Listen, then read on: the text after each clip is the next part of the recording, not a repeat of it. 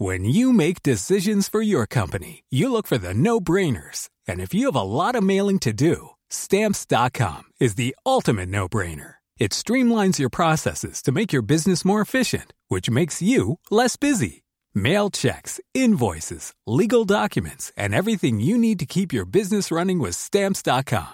Seamlessly connect with every major marketplace and shopping cart. Schedule package pickups and see your cheapest and fastest shipping options from different carriers. With rates up to 89% off USPS and UPS rates. And with the Stamps.com mobile app, you can take care of mailing and shipping wherever you are. Make the same no-brainer decision as over 1 million other businesses with Stamps.com. Sign up with Code PROGRAM for a four-week trial, plus free postage and a free digital scale. No long-term commitments or contracts. That's Stamps.com. Code Program.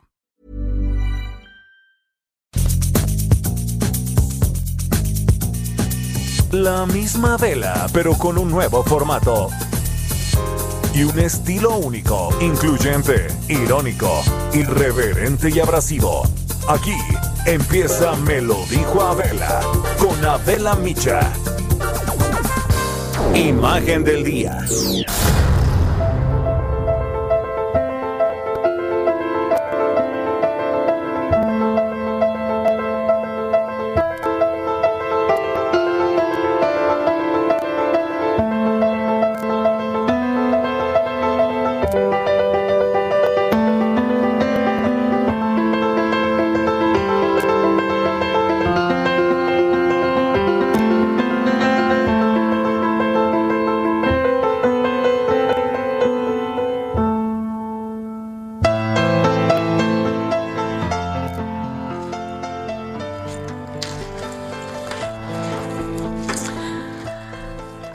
Lunes, a través de YouTube, en una cuenta a nombre de Juan Jesús Lozoya Austin, se publicó un video en el que aparece Rafael Jesús Carabeo Opengo, ex secretario técnico de la Comisión de Administración del Senado y parte del cuerpo de asesores del ex senador panista Jorge Luis Lavalle en una oficina contando pilas, pacas de billetes de 200 y de 500 pesos. Este video que dura pues 4 minutos con 17 segundos exactamente fue publicado con el título El video de Emilio Lozoya, entre paréntesis prueba de sobornos, y la descripción aquí se ve cómo se recibe dinero para contratos con Pemex. Carabeo está acompañado de Guillermo Gutiérrez Vadillo, quien fue secretario privado de Francisco Domínguez, actual gobernador de Querétaro, cuando Francisco Domínguez era senador de la República por el PAN y que hasta ayer fungía como su particular. Es decir, cuando era senador era su secretario privado. Como gobernador fungía como secretario particular. Y junto con ellos aparecen dos personas más, contando los billetes, los fajos de billetes acomodados en bolsas de plástico que meten en maletas negras. Bueno, en este video, realizado con una cámara escondida en la ropa de la persona que entrega el dinero a Gutiérrez Vadillo y a Jesús Carabeo, se ve una oficina distinta al Senado. Se escucha un diálogo con...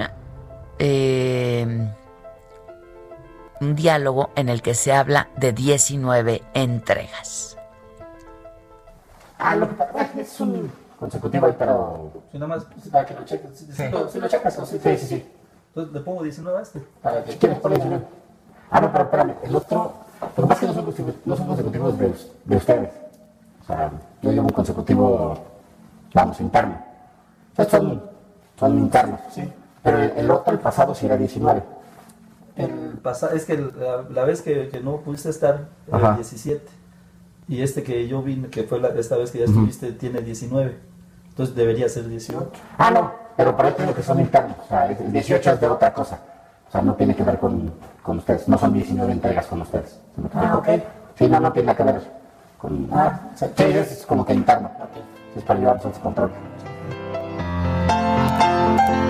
justamente Carabeo pregunta cuándo sería la siguiente entrega y pide que sea a las 13 horas. Al retirarse, la persona que les entrega el dinero y quien alteró la voz de manera electrónica para no ser identificada, le pide a Carabeo que firme de recibido. Y esto que escuchamos le explica que el número 19 es un control interno. Rafael Jesús Carabeo, quien trabajó seis años en el Senado, fue mencionado por el exdirector de Pemex, Emilio Lozoya Austin, en sus declaraciones ante la Fiscalía General de la República junto con el senador panista Jorge Luis Lavalle Mauri, presidente de la Comisión de Administración del Senado también en el sexenio pasado, cuando explicó la manera en la que al parecer se distribuyeron los sobornos que la firma brasileña Odebrecht le habría entregado para obtener contratos en el país.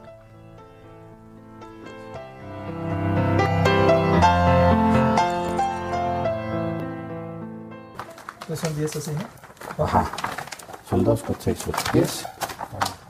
Luego 1, 2, 3, 4, 5. Ah, tienes aquí tu ah, es uno.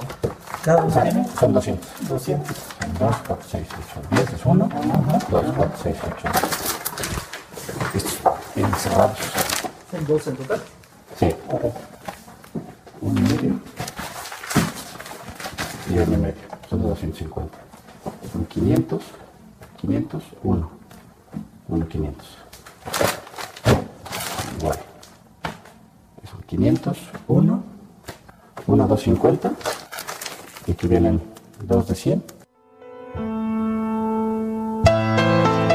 Bueno, luego de la difusión de este video, Miguel Ontiveros Alonso, abogado defensor de Emilio Lozoya, emitió un comunicado para aclarar que la cuenta en la red social de YouTube a nombre de Juan Jesús Lozoya Austin, hermano de Lozoya Austin, desde donde se supone se dio a conocer el material, pues es falsa, que no corresponde y no pertenece a su hermano y que se va a presentar una denuncia por suplantación de identidad ante la Fiscalía General de la República. El caso es que el video comenzó a circular desde la madrugada del lunes, el domingo en la noche, madrugada del lunes. ¿Quién lo filtró? No lo sabemos. En un comunicado, el dirigente del Partido Acción Nacional, Marco Cortés, solicitó a la Fiscalía que abra una investigación en torno a este video y adelantó que en casos de corrupción, cuando ésta se confirme y se trate de militantes del PAN, se va a proceder a su inmediata expulsión, porque pues hablan de varios nombres, entonces senadores, pero estos no aparecen en el video y pues ahora habrá que comprobar y documentar y demostrar lo dicho por Lozoya. Por lo pronto, Francisco Domínguez, hoy gobernador de Querétaro, se deslindó de su secretario, Guillermo Gutiérrez Vadillo, quien sí aparece en el video.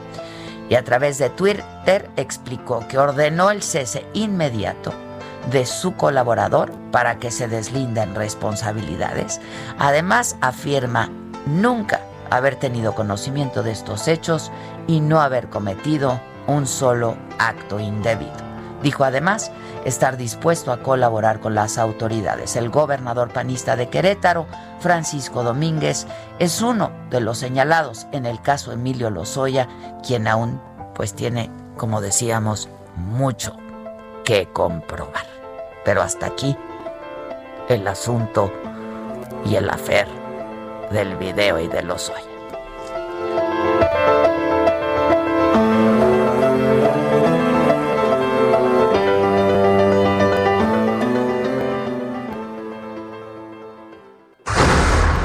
Resumen.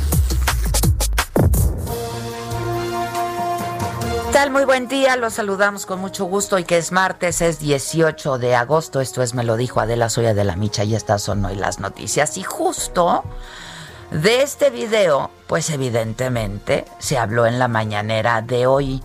El presidente López Obrador dijo que no se le había dado la suficiente difusión, sobre todo en medios tradicionales. Y entonces dijo, pues hay que transmitirlo aquí. Y así fue. Eh, y dijo que esta era la muestra de la inmundicia del régimen de corrupción en el periodo neoliberal. Era dinero para comprar votos, voluntades y conciencias, dijo el presidente.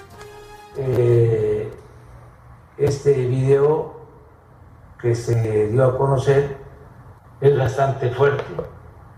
Muestra la inmundicia del régimen de corrupción que imperaba, porque pues todo este dinero se utilizaba para comprar voluntades, conciencias, para comprar votos. Según la declaración del señor Lozoya, parte de este dinero se utilizó para la aprobación de la llamada reforma energética Todo esto según la declaración de Emilio L., ¿no? Este, y también les decía que el presidente dijo que no se le había dado pues la suficiente eh, difusión en los medios de comunicación. Eh, comparó con la cobertura que en su momento sí se hizo con el de René Bejarano. Ah, pero yo he visto el video por todas partes, la verdad, en todos los noticieros, de todas las televisoras, en todas las radios se está hablando de esto, la prensa está dedicada a eso y por supuesto las redes sociales. Pero sí pidió el presidente que eh, pues se le dé cobertura. El video de René Bejarano, ese se difundió, pero a nivel nacional e internacional. Y este veo que apenas en las redes sociales, las grandes televisoras no tienen este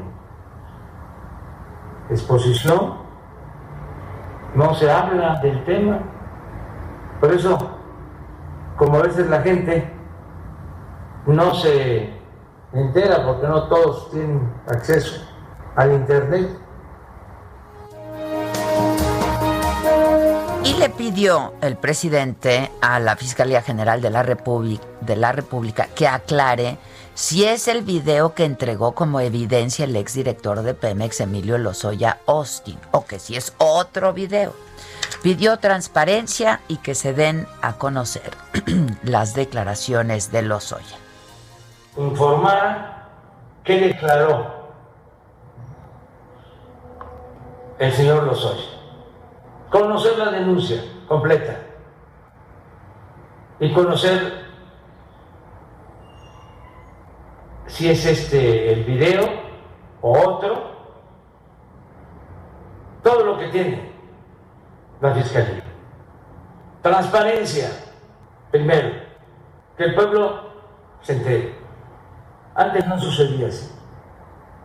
Solo se enteraba a la gente de lo que le convenía al régimen, a los mandamases.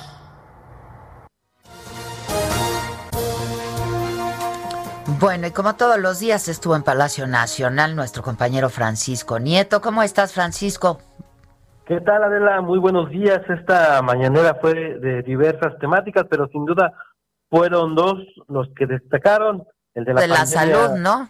Es correcto, la de la pandemia de COVID-19 y, y, pues este famoso video que circula desde ayer en las redes sociales en el que se ve a dos eh, colaboradores de ex legisladores panistas pues recibiendo maletas de dinero supuestamente del exdirector de Pemex, Emilio Lozoya. Adela, en la primera parte de esta mañanera, el subsecretario de Salud, Hugo López Gatel, insistió en que la pandemia de COVID-19 va en un descenso sostenido en todo el país.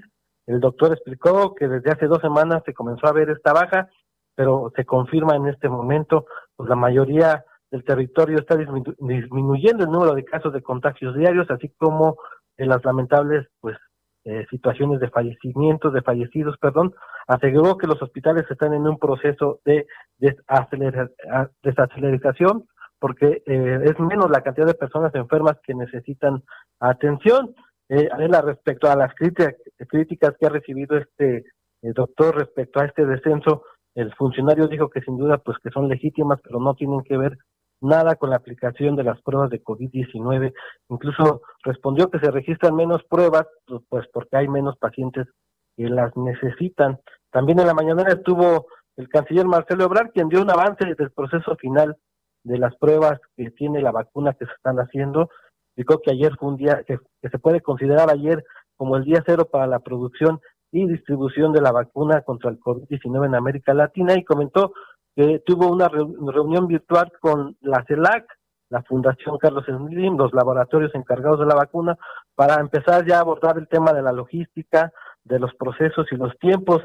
Explicó, recordó que sin el acuerdo con AstraZeneca y la Universidad de Oxford, pues los países de América Latina y del Caribe habrían tenido la vacuna hasta finales de 2021. Y bueno, Adela, como tú ya lo adelantaste, pues el presidente ocupó más su tiempo eh, pues con este video al que calificó de, inmundicia del régimen de corrupción y pidió pues a la Fiscalía General que informe a la ciudadanía. Y ese video es el video que entregó eh, como evidencia el exdirector de, de Pemex, Emilio Lozoya, y como tú ya lo dijiste, pues reclamó a los medios de comunicación que no están dándole mucha difusión al video y lo comparó con la cobertura que se hizo a René Bejanaro, Bejanaro, Bejarano, a quien se le pues recibiendo fajos de dinero en 2005 cuando pues eh, trabajaba y era colaborador del, actual presidente eh, López Obrador y también pues llamó la atención eh, cuando dio su explicación de por qué eh, eh, sobre su postura de enjuiciar a los expresidentes. Dijo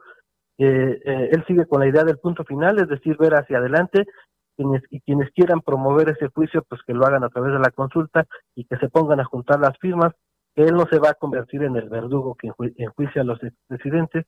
Y bueno, pues incluso insistió en esta postura de ya haber perdonado al expresidente Calderón. De hecho, tenemos el audio, Francisco, ¿lo escuchamos? Tenemos ese. Sí. No, ya le dije al expresidente Calderón que en lo que a mí corresponde yo ya lo perdoné por el fraude del 2006 y que él sabe bien que hubo fraude. Y bueno, Adela, pues el presidente también se le preguntó sobre, sobre Rosario Robles y consideró que pues que si a los Oya se les dio el beneficio de testigo colaborador, colaborador pues también eh, se le debería dar a todos incluida a la experredista. Esto fue lo que lo, más importante que sucedió hoy en la mañanera Adela. ¿Y qué contestó de lo de Rosario Robles? Explicó que, que si a todos, que si bueno, si ya se abrió este esta figura de testigo colaborador, pues que se aplique a todos eh, los involucrados en posibles actos de corrupción, incluida Rosario Robles, eh, eh, que también ella podría tener este beneficio y es que pues la experredista busca tener eh, algún tipo de ventaja ante la Fiscalía del General de la República. Pero es que ella no está acusada de lo mismo que está acusado Lozoya. Es correcto. Eh, explicó que, bueno, tendría que haber una plática o un, un acuerdo con la Fiscalía para tratar de, eh, buscar algún camino en que pues la periodista pudiera tener algún tipo de, de ventaja, de solución para... Pues solo pues, apegarse a la ley. Es correcto. Después ya no habló mucho sobre el tema, explicó esto de, lo que significa ser un testigo colaborador, que es un tema que eh, pues que en todo el mundo se está se, aplica y que bueno que en México ya se empezó a hacer con los Oya y que pues es necesario que se sigan dando este tipo de ventajas para que eh, los involucrados en corrupción hablen de lo pues de sus pasados y de cómo se dio esta corrupción. Mm, ya. Mañana hay reunión con la CONAGO.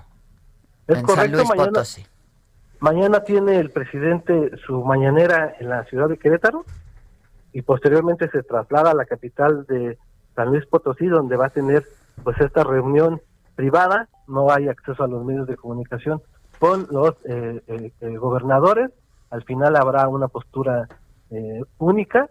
Y este y lo que nos comentan es que antes habrá reuniones paralelas con los miembros de su gabinete. Eh, estará ahí la secretaria de Gobernación, Olga Sánchez Cordero, pero también estarán dando exposiciones el secretario de eh, Hacienda, la secretaria de Economía y también el doctor Hugo López Gatela. Después de este golpe al Partido Acción Nacional con la exhibición de este video, este, la GOAN llega bastante disminuida, ¿no? Claro, este, mañana vamos a ver cómo, qué pasa con el gobernador de Querétaro, Francisco Domínguez, pues uno de los eh, personajes que aparecen en estos videos, pues era hasta ayer su secretario particular. Sí, aunque hoy el presidente corrigió y dijo, el gobernador no aparece. Sí, hubo un deslinde ahí por parte del presidente, dijo que no se acuse por acusar a nadie y bueno, que hay que esperar a que pues, las investigaciones avancen para determinar quiénes, pues, quiénes están involucrados y dijo directamente que no se nombró al gobernador actual de Querétaro, Francisco Domínguez, quien mañana encabezará con el presidente López Obrador por la mañana. ¿Tú vas a San Luis? Es correcto, ahí vamos a estar eh, reporteando todo lo que suceda con esa Pues va a haber un montón de gente, ¿eh?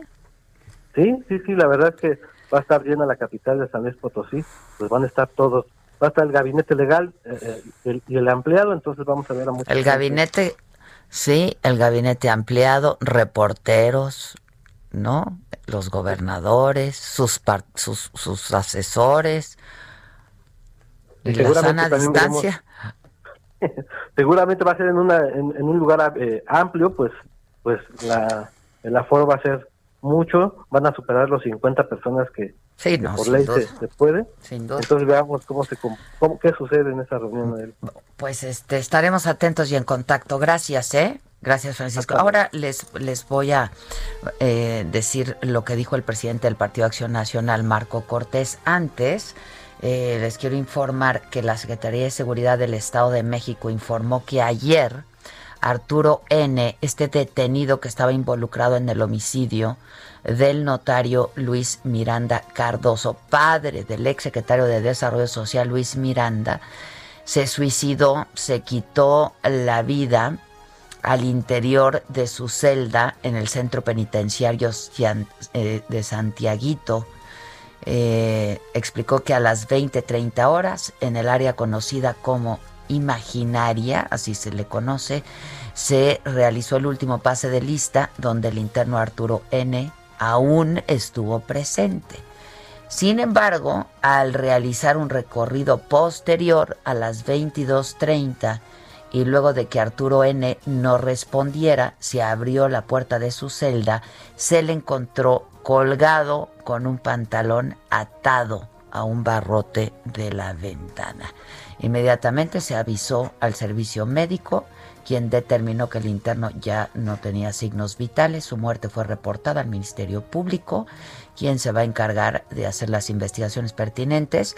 La em, Subsecretaría de Control Penitenciario va a facilitar toda la información necesaria para las indagatorias que se necesiten. Bueno, pues esta es información que se acaba de dar a conocer. Voy contigo, Misael Zavala, reportero del Heraldo. ¿Quién? Ah, primero a Diana. Diana, ¿cómo estás con todo el caso eh, de, de, eh, todo el proceso que ha seguido de manera muy puntual de Lozoya Austin? Tengo a Diana Martínez. ¿Cómo estás, Diana?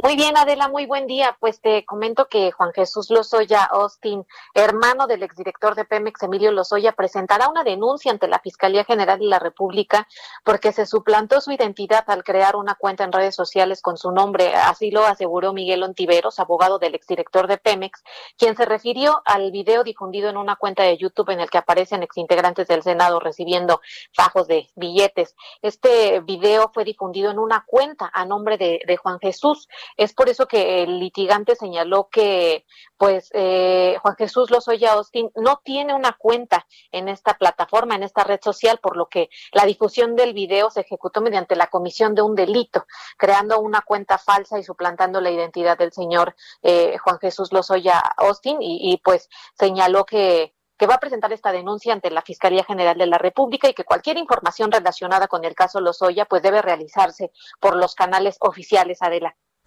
Pues sí, muchas gracias, Diana. Gracias. Tengo a Misael. No tengo a Misael. Bueno, lo que yo les comentaba que dijo Marco Cortés, el presidente del PAN, es exigir a la Fiscalía General de la República proceder de inmediato por posibles hechos de corrupción en contra de Rafael Jesús Carabeo Opengo y de Guillermo Gutiérrez Vadillo. Son quienes aparecen en este video, miembros del Partido Acción Nacional. Eh, y pues sí, se les ve recibiendo una suma muy importante de dinero en efectivo. Hacemos una pausa y volvemos.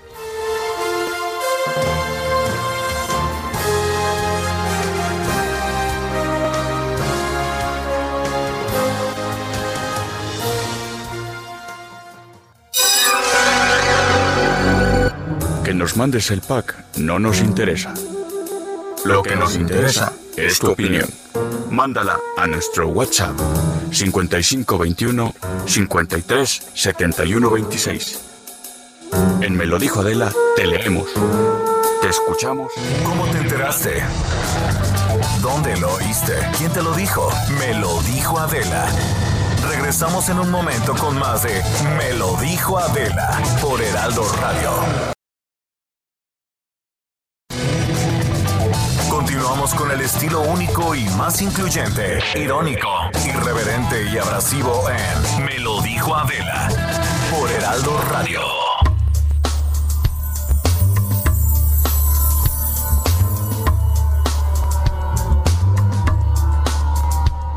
Estamos de regreso 10 de la mañana con 30 minutos en punto. Ya escuchábamos lo que dijo el presidente López Obrador en relación al beneficio que se le dio a Emilio Lozoya eh, y dijo pues que debiera aplicársele a todos. Esto respecto al caso particular de Rosario Robles, dijo el presidente.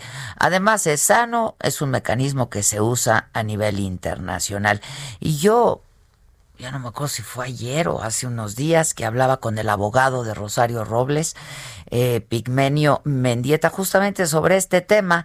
Abogado, ¿cómo estás? Gracias por atendernos de nuevo. ¿Cómo te va? Adela, con gusto saludarte a ti y a tu amable auditorio. Igualmente, bueno, pues hoy el presidente refiriéndose al caso de Rosario Robles de manera particular. ¿Lo han considerado? ¿Se puede? Porque yo Fíjate decía hace un momento que ella está acusada pues de, de algo distinto. Definitivamente está acusado de algo completamente no está en un en un terreno de estos delitos en los que sí está otro personaje en los delitos de eh, operaciones con recursos de Pero en todo caso, ilícita podría entrar, cohecho. en todo caso, podría entrar este eh, eh, eh, esto de, de testigo colaborador en el caso de No. Rosa. ¿No? estrictamente no porque además el delito que le atribuyen es ser omisa ella porque el tipo penal establece que tenga conocimiento en razón de su cargo. Es decir, hay tareas que solamente le tocan a una persona en específica, porque así lo determina la ley. El ilícito que le atribuyen es que ella tenía la obligación de informar por el carácter de garante que tenía. Y esa calidad de garante así lo establecía la ley. Entonces, esa calidad no se la puede derivar a alguien más. Entonces, esa tarea es responsabilidad de ella y exclusivamente de Pero entonces, un testigo colaborador podría decir, pues sí, informé, ¿no? Exacto, que es exactamente la calidad que ya les ofrecieron a otros que son que eran ex colaboradores de ella, Ajá. que es exactamente, los convirtieron ahora en testigos de cargo, supuestamente para formular alguna acción en contra de Rosario Robles. Pero aquí lo Pero que no ella en todo caso sí podría decir, sí informé. es que es exactamente el tema en el cual, previo a la, a la celebración de estos famosos convenios, Adela, que es el objeto de la discusión, alguien sí debía haberle informado que supuestamente el suscribir estos convenios en términos del artículo 1 de la ley de adquisiciones iba a generar en este problema de incumplimiento por parte de las universidades. Pero lo que no tenían en ese momento era una esfera cristal o una bolita mágica en el que supieran que después de la firma esas universidades no cumplirían. Eso es lo que no tenían en ese momento y no se podía saber si iban a cumplir o no iban a cumplir. Entonces no había nada que informar, digamos. Por supuesto. Ya, Pues si no se lo informaron, ¿cómo lo podía prevenir este Rosario? ya. Déjame ponerte un ejemplo muy claro en, en- en un ejercicio periodístico tuyo. Entonces, este, resulta que tú tendrías que estar informada de impedir que se lleve a cabo una entrevista porque va a salir mal. Nada más aquí la pregunta, ¿alguien te informó, Adela, de que se tenía información de que iba a salir mal el evento o que iba a salir mal la nota? No. Si alguien te lo informe con anticipación, tú tomas todas las medidas, ¿cierto? Sí, sí, sí. Pero si nadie te lo informa, entonces, y después vienen a atribuirte un comportamiento omiso o ilegal, tú preguntarías a mí quién me informó. Ya. Así, así funciona. Ahora, este, pero en todo caso, este, a ver, es, es evidente que se, te- se está tendiendo un puente, ¿no? Todo pareciera que este es, este es el trato solidario o, o el trato que nosotros estábamos pidiendo, pero realmente no lo porque entonces lo que nos está ofertando el, desde la propia presidencia República es que efectivamente nos contratamos nosotros al igual que en otros personajes con una figura que a ellos ya les funcionó o que parece que les está funcionando. Pero eso Y te hace culpable. Eso te hace... Es, es que es eso, Adela, es aceptar la comisión de un hecho. Claro. En el caso de Rosario no hay videos, en el caso de Rosario no hay cantidades de dinero, en el caso de Rosario no vas a ver esos portafolios ni esas maletas, porque no existen. Aquí se hizo un contrato, se pagaron esos contratos, y si alguien incumplió, que son las universidades, pues que salgan y rindan sus cuentas. Ahora, Lozoya, si, si, si la figura esta de testigo colaborador funciona con Lozoya, en, el, el, pues entonces tendremos, tendríamos que pensar pues que es culpable, pero él se declara inocente. Es que es exactamente la figura que él está utilizando. Ahora, por favor, no solamente para mí, chécalo con tu producción. Es el artículo 256 y 200, se- del 256 al 260 del Código Nacional. Ahí vas a ver la trascendencia. Él tendrá que cometió el delito y de ahí la su participación en él. Después de esa figura, pues entonces tendrá que salir las responsabilidades de los otros, arriba o hacia abajo. Bueno, ahora, este llamado que hace el presidente a la fiscalía, como para que se tengan todos el mismo, pues el mismo trato, el mismo tratamiento, este, ¿lo leen ustedes de alguna manera? ¿Has hablado con Rosario sobre el tema o qué? No, esta declaración acaba de ser justo Sí, sí, hoy sí, en la hoy fue en la mañana, sí. Yo, este, este, por cuestiones de las visitas que tenemos establecido un régimen, yo tendré que saludar a Rosario quizás hasta el día viernes. Este, pero si es necesario podría acudir antes con la finalidad de volver a platicar con ella. Pero la información que te doy en este momento es la misma que en el expediente. O sea, La no hay nada de- que recomendarle como abogado, Nada. pues. Nada, distinto. Distinto en este momento y es a partir de la declaración que se da en este momento por la mañana. Ya. ¿Qué días este, puedes visitarla? Los abogados podemos hacerlo cualquier día de la semana, pero hoy es día de visita, los martes y jueves, de tal manera que hoy, por en razón de la cantidad de De personas gente que asisten claro. y por la pandemia, pues entonces el régimen se convierte en algo este, muy restringido. Por eso hemos decidido no hacerlo ni en martes ni jueves, y así nos va a solicitar también la autoridad penitenciaria, Pero podrías estarlo de- haciendo mañana. Podría estar haciendo la mañana. Pero otra vez, no hay nada que recomendarle que se haga distinto No ha a lo que se ha venido haciendo. no ha cambiado, porque además la acusación que ya hay dentro de los documentos, Adela, es la que tú ya conoces. Es una omisión sí, y no hay aquí intercambio de recursos, no hay dádivas, no hay cohecho, no hay estas, este, este asunto espectacular. Se pretende comparar una cosa con la otra, pero definitivamente no lo es, Adela. Ya. Bueno, pues estaremos atentos. Muchas gracias. Te abrazo y gracias por por la de tu- aclaración. de gracias. Este, pues es el abogado de Rosario Robles. Eh,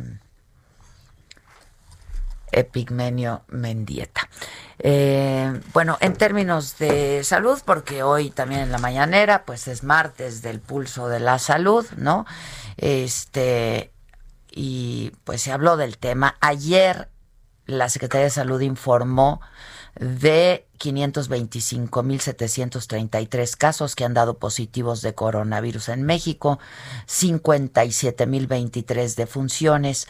En las últimas 24 horas se registraron 3.571 nuevos casos positivos, 266 fallecimientos. El subsecretario de Salud, Hugo López Gatel, informó que es clara, así lo dijo, la fase de descenso de la pandemia de coronavirus en México luego de tres semanas con reducción de la incidencia de casos y hospitalizaciones. Lo dijo ayer por la tarde, lo dijo hoy en la mañana también en la conferencia. Quisiera eh, retomar lo que comentamos ayer por la noche. Buenas noticias. El aspecto de la epidemia en México es ya muy positivo. Está en una fase clara de descenso. Como recordarán, hace dos o tres semanas indicamos que veíamos señales ya tempranas de descenso, pero siempre somos cautelosos y hasta que no vemos una tendencia clara, no consideramos que ya estamos en ese proceso de descenso. Sin embargo, ahorita ya la tendencia es clara. Algunos indicadores que comentaré ahora con las diapositivas muestran que consistentemente en la mayoría del territorio está disminuyendo la cantidad de casos diarios, la cantidad de muertes, muy desafortunadas todas y cada una de ellas que se presentan. Bueno, eh, pues ahí está eh, lo que dijo el subsecretario de Salud ayer en la noche y esta mañana.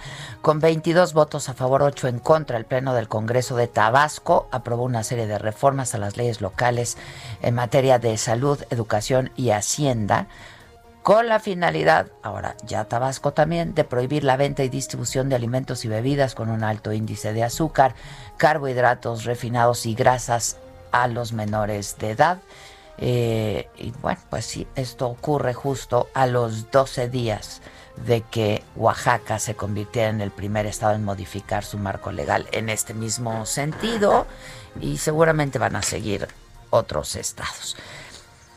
El huracán Genevieve está próximo, eh, alcanzó categoría 4, se ubica al sur de las costas de Colima y el puerto de Manzanillo ya fue cerrado a la navegación porque está cerca ya y va a provocar lluvias intensas en las zonas de Nayarit, Jalisco, Colima y Michoacán. Eh, y viene fuerte. Marta de la Torre, corresponsal del Heraldo allá en Colima, nos tiene, nos tiene eh, la información de qué medidas se están, se están tomando. ¿Cómo estás, Marta?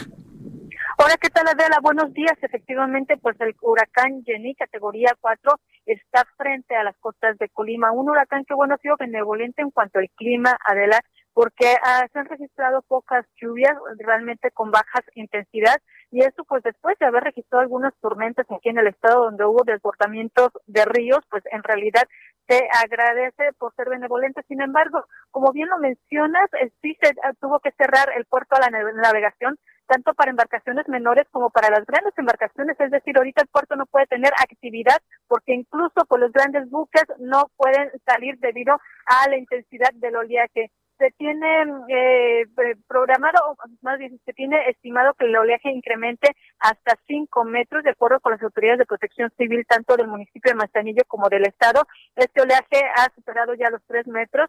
Incluso, pues, a pesar de que se ha pedido a los vacacionistas dejar abandonar las playas el día de ayer, todavía se tuvo el rescate de un joven de 20 años originario de Guadalajara, quien, pues, bueno, ante este intenso oleaje, pues, estuvo en riesgo su vida, fue rescatado a punto de ahogarse. Sin embargo, pues de momento no se reportan mayores incidentes. Eh, los ríos y arroyos de la entidad, sobre todo en el municipio de Manzanillo, por donde pasa el río Marabasco, que eh, traza el límite entre Jalisco y Colima, ha incrementado eh, 10% su capacidad. De hecho, se encuentra prácticamente eh, cerca del límite de su capacidad, pero eh, como te lo repito, no ha habido muchas lluvias, por lo que se espera que eh, pueda pasar este huracán sin mayores afectaciones, aunque las autoridades están alertas, se le pide a la población pues evitar salir a la, su casa si no es para alguna cuestión eh, urgente y pues bueno, por supuesto, este día ya las playas lucen con mucho menos gente, solo una que otra persona que tiene alguna actividad específica, pero ya se está salvaguardando las vidas de las personas. Mi reporte. Muchas gracias, Marta. Gracias. Gracias. En Tamaulipas esta, esta historia. Carlos Juárez, desde ahí, ¿cómo te va? Hola, ¿qué tal Adela? Un gusto saludarte a ti y a todo auditorio. Sí, vamos a platicar de la historia de una pequeñita de 12 años, María de Jesús Gómez Jiménez, que vive el drama de quedar huérfana por culpa del coronavirus, esto aquí en Tampico, y es que esta menor de edad hoy necesita la ayuda de los gobiernos, así como en la población en general, debido a que es autista y además padece una colostomía y nació con una espina bífida. El pasado 5 de agosto, su mamá de nombre Nancy Jiménez García, con apenas 45 años de edad, perdió la vida luego de complicaciones tras una operación para extraerle el apéndice. Sin embargo, se dio a conocer que fue atendida en el Hospital Carlos Canseco de Tampico, en donde probablemente se contagió de coronavirus y posteriormente perdió la muerte. Ante ello, la niña quedó al cuidado de sus tíos eh, Ernesto y Claudia, quienes residen en la calle C, número 303 de la calle 9 y 10 de la colonia Enrique Cárdenas, en la zona norte de la ciudad. Esta menor, quien está huérfana, eh, bueno, pues eh, cabe señalar que ha, se le han realizado 16 operaciones, 16 cirugías para que tenga una mejor calidad de vida. Hoy requiere de recursos esta familia para poder llevar a cabo sus tratamientos y bueno, también la compran de algunos medicamentos. Cabe señalar, Adela, si me lo permites, a los interesados que quieran apoyar a esta pequeñita de 12 años se pueden comunicar al número telefónico con la en Tampico 833 326-4407 con el señor Ernesto Jiménez García. Hasta el momento solamente una asociación se ha acercado a brindarle apoyo económico, pero bueno, con 12 años esta menor y que es autista sigue esperando a que llegue su madre. Ella no sabe o no tiene conciencia de que perdió la vida esta mujer ahí en su casa, la está esperando una casa de madera y bueno, también están a la espera de que las autoridades puedan eh, puedan estar está eh, terrible esta historia justo te iba a preguntar a ver este por supuesto que yo confío en que quienes nos escuchan y ahora vamos a subir toda la información a nuestras redes también eh, pues estén en el mejor ánimo de, de ayudar porque siempre así ocurre pero y las autoridades Sí, el caso apenas se dio a conocer el día de ayer, se está a la espera y se prevé que las autoridades puedan estar apoyando a esta pequeñita de 12 años. Te repito, ella se llama eh, eh, María de Jesús Gómez Jiménez y vive ya en la zona norte de Tampico, en la colonia Enrique Cárdenas. Ah, se, te comento, ella es autista y bueno, ella aún espera en su casa, en una casa de madera y de láminas, de que llegue su madre. Sin embargo, pues el pasado 5 de agosto perdió la vida contra el coronavirus. ¿Nos repites el número de dónde hay que comunicarse? Sí, claro. El número telefónico a nombre del señor Ernesto Jiménez García es el 833-326-4407. Bueno, ya tomamos nota nosotros y vamos a hacer, eh, si nos permites, nos pasas luego también todos los datos, ya hacemos una nota, la subimos a nuestras redes. Gracias. Qué cosa, qué, historias. Qué historias. Lo bueno es que nos van a preguntar si estamos felices, ¿no? Y también se incluye el PIB, para que no se preocupen. ¿Mm? Sí se va a incluir el PIB también en esa nueva. Bueno, la UNAM pide a los aspirantes a ingresar a alguna de las licenciaturas acudir solos a la sede donde van a presentar este examen de selección. Este, porque pues prácticamente pues, todo el país está en semáforo rojo naranja, si es que el riesgo de contagio de COVID es alto, aunque nos digan que no. Eh, y se van a aplicar los próximos días los exámenes de admisión a nivel superior y se han puesto en marcha estrictas medidas sanitarias, así es que quienes van a presentar este examen de selección tienen que ir con cubrebocas, de ser posible con careta. A ver, nada está de más, ¿eh? absolutamente nada está de más.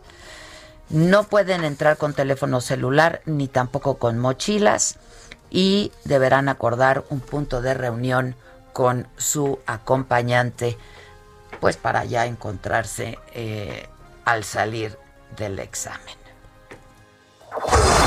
Deportes.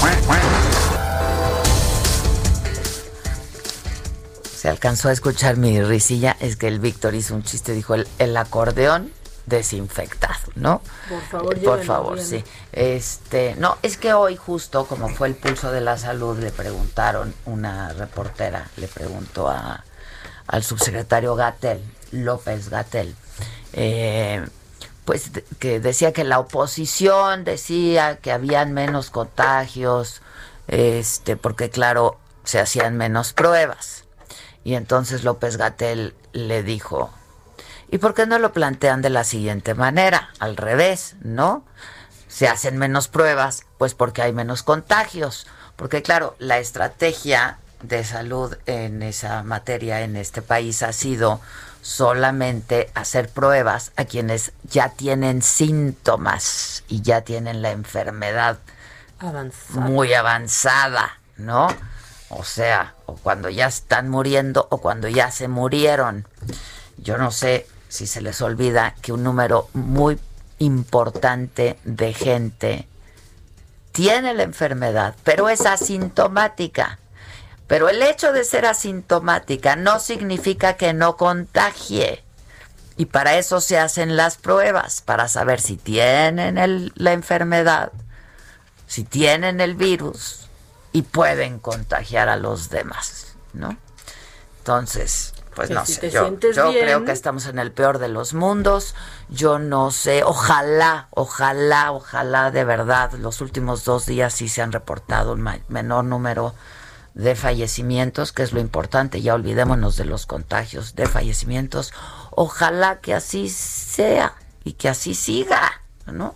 De verdad, o sea, ojalá para el bien de todos. pero que sí se entienda, ¿no? Si eres asintomático y te sientes mal, eh, te sientes bien, sales, contagias. Exacto, exacto. A ver, puedes tener el virus, Puedes no tener síntomas, hay un porcentaje muy importante, en un principio se decía que 8 de cada 10 personas eran asintomáticas, luego bajó a 7, luego bajó a 6, no, en fin, este, pero hay un número importante de personas que tienen el virus, pero que no presentan síntomas, que corren con mucha suerte, afortunadamente, solo que sí pueden contagiar y pueden contagiar a alguien que no corra con la misma suerte que ellos y que sí pueda enfermar y pueda enfermar gravemente. Y entonces por eso el cubrebocas. Y entonces por eso las pruebas para empezar, ¿no? Porque así le puedes dar seguimiento y puedes seguir el rastro de la gente con quien has estado.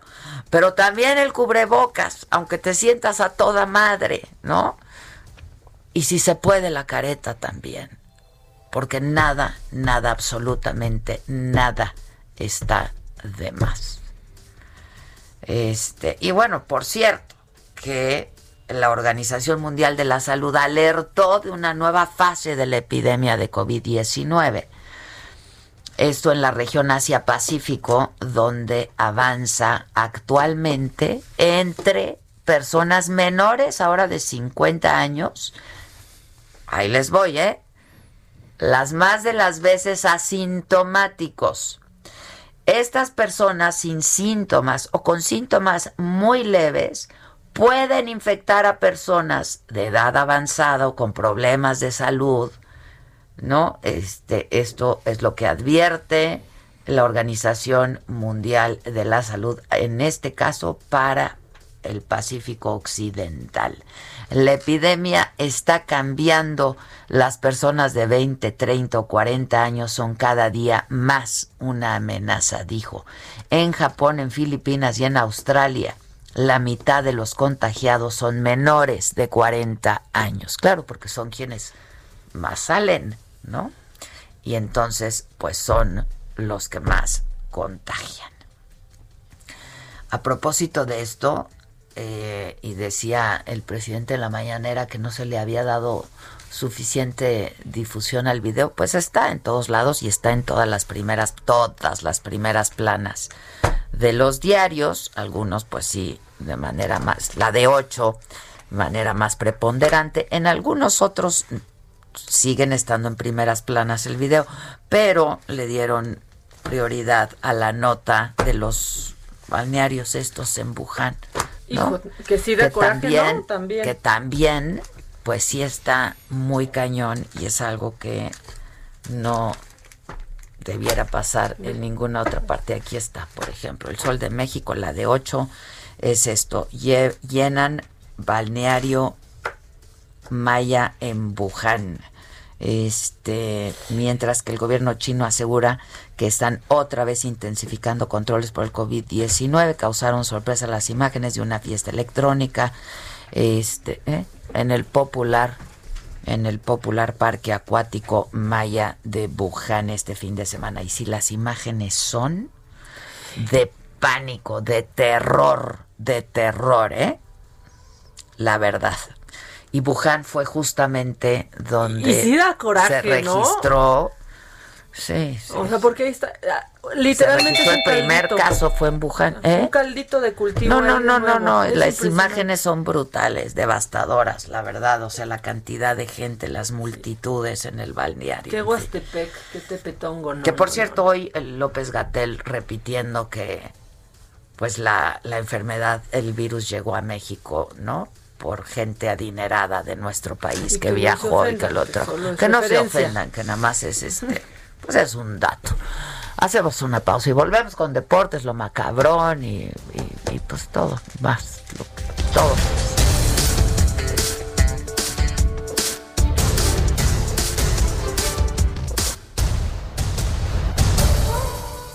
5521 53 71 26. En Me lo dijo Adela, te leemos, te escuchamos y te sentimos.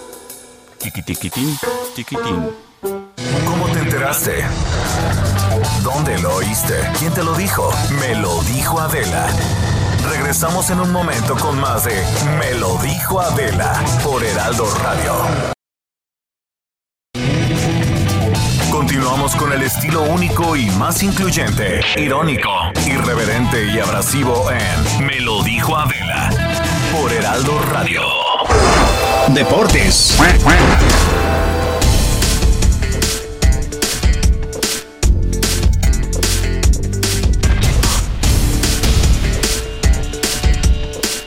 Estamos de regreso 11 en punto animalito, ¿cómo estás? Yo muy bien, muy contento, como siempre. Yo amo Qué bueno. Es que, y aparte se ríe y sus hoyuelos estos Es que cada que me acuerdo que la, que la vida avanza y se afianza, pues ah, estamos muy contentos. La verdad, sí. pronto les podré platicar algo. Muy bien, Patito. Pero pues contento y con mucha información deportiva. El día de ayer el Inter de Milán, eh, pues de la mano de la Tauro Martínez, fue su figura en el partido ante el Shakhtar. Se impuso 5 por 0 y así consiguió su boleto a la final de la Europa League, donde se va a medir ante el Sevilla, que platicamos el día de ayer del Sevilla, equipo donde está registrado el Chicharito Hernández y podría ser campeón en caso de ganar sin jugar la final. Eh, pues ahora va a ser el Inter de Milán, una final atractiva eh, sin duda para este certamen europeo. Eh, y pues vamos a ver cómo le va al conjunto del Inter, que buscará pues ganar por cuarta ocasión esta, esta copa, mientras que el Sevilla pues buscará la sexta victoria o la sexta copa de la Europa League, luego de ganarla al Manchester United el próximo domingo. Y una noticia triste en el fútbol mexicano, Melvin Brown, defensa del fútbol eh, del conjunto Cruz Azul, pues dio a conocer la muerte de uno de sus compañeros, este, pues sin duda que, que marcó eh, época en el conjunto de la máquina de Cruz Azul. Eh, Norberto Ángeles fue el jugador que falleció a los 43 años de edad. Al parecer hasta ahorita sabemos que murió de un infarto fulminante.